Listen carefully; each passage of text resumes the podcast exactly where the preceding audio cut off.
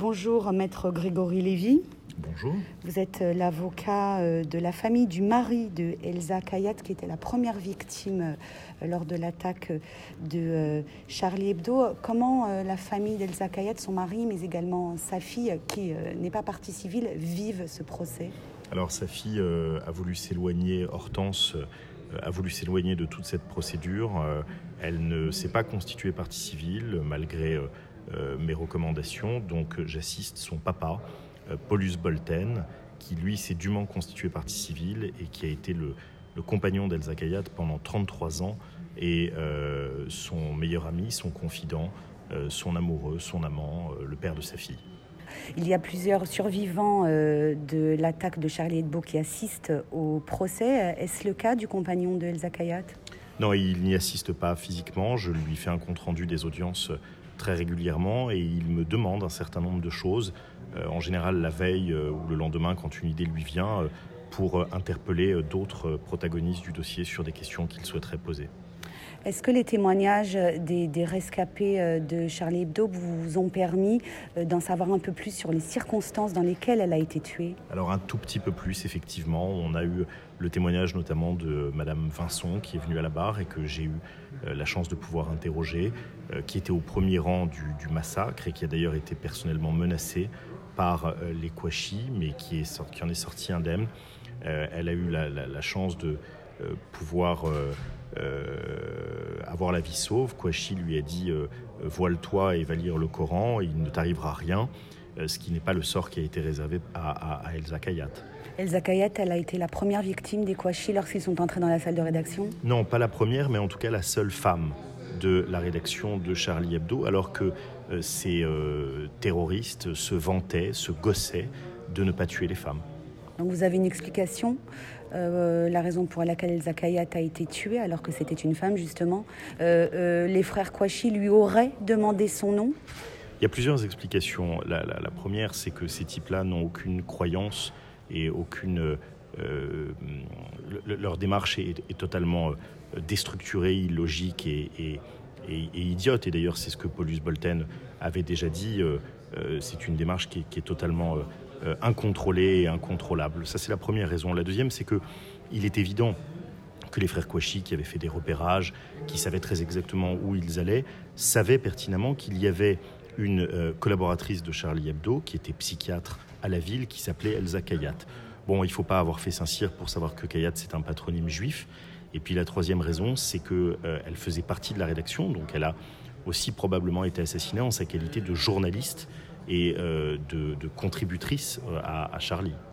Maître Lévy, il est beaucoup question de Koulibaly depuis les débuts de, ce procès, de la manière dont il s'est procuré les armes. Plusieurs des accusés présents dans le box sont en lien direct ou indirect avec Koulibaly. En revanche, le nom des frères Kouachi est très peu prononcé. comment est-ce que ça s'explique? Bah, ça s'explique par une instruction qui euh, a duré euh, cinq ans, mais qui manifestement euh, n'a pas permis de faire la lumière de manière extrêmement précise sur le cheminement de ces armes et l'obtention de ces armes. Bon, pour rien vous cacher, la partie civile que je représente depuis le début de ce procès l'avait dit, elle n'attendait rien de particulier de cette œuvre de justice et est un tout petit peu déçue de la de la richesse des débats, plutôt de la pauvreté des débats d'ailleurs.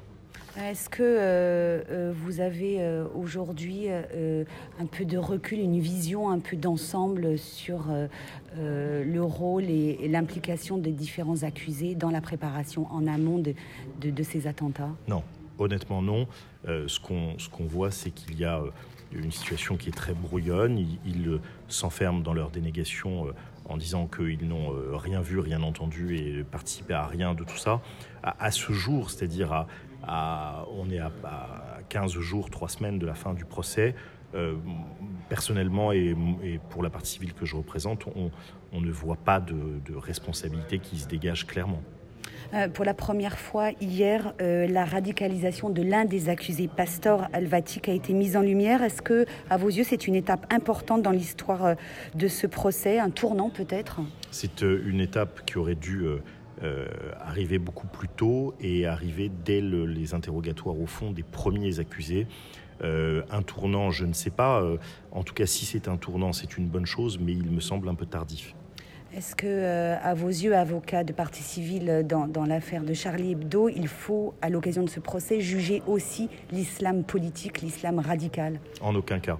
Ça, ça, ne peut pas être dans la démocratie qui est la nôtre le procès euh, ni euh, d'une mouvance aussi extrémiste soit-elle, ni d'un principe religieux. Ça ne peut être le procès que d'accusés de, nommément cités à la barre. Euh, on est frappé, Maître Lévy, en suivant les interrogatoires, par le profil euh, des accusés. Ce sont des délinquants euh, plus ou moins importants. Plusieurs avaient déjà fait de la prison. Qu'est-ce que ça dit sur la porosité entre l'univers de la délinquance et celui de l'islamisme radical dans les quartiers populaires? Ça dit surtout qu'a priori, on devient islamiste, salafiste à la buanderie d'une maison d'arrêt. qu'on y fait des rencontres et qu'on y rentre délinquant de droit commun après avoir commis un vol à l'arraché ou euh, une petite escroquerie euh, bancaire et qu'on en ressort euh, salafiste après avoir rencontré deux trois co-détenus dans les dans les dans les cours de, dans les cours de prison et ça c'est une véritable catastrophe.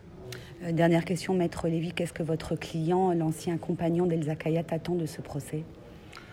Bah, comme je vous l'ai dit, à l'ouverture de ce procès, il arrivait en me disant c'est une œuvre de justice à laquelle je dois participer pour sa mémoire, mais je n'en attends pas grand-chose.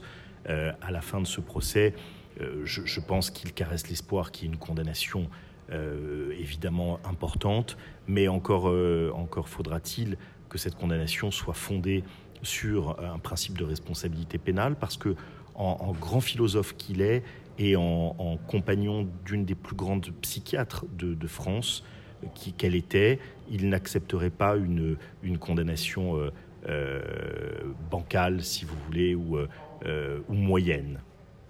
Merci, Maître Lévy.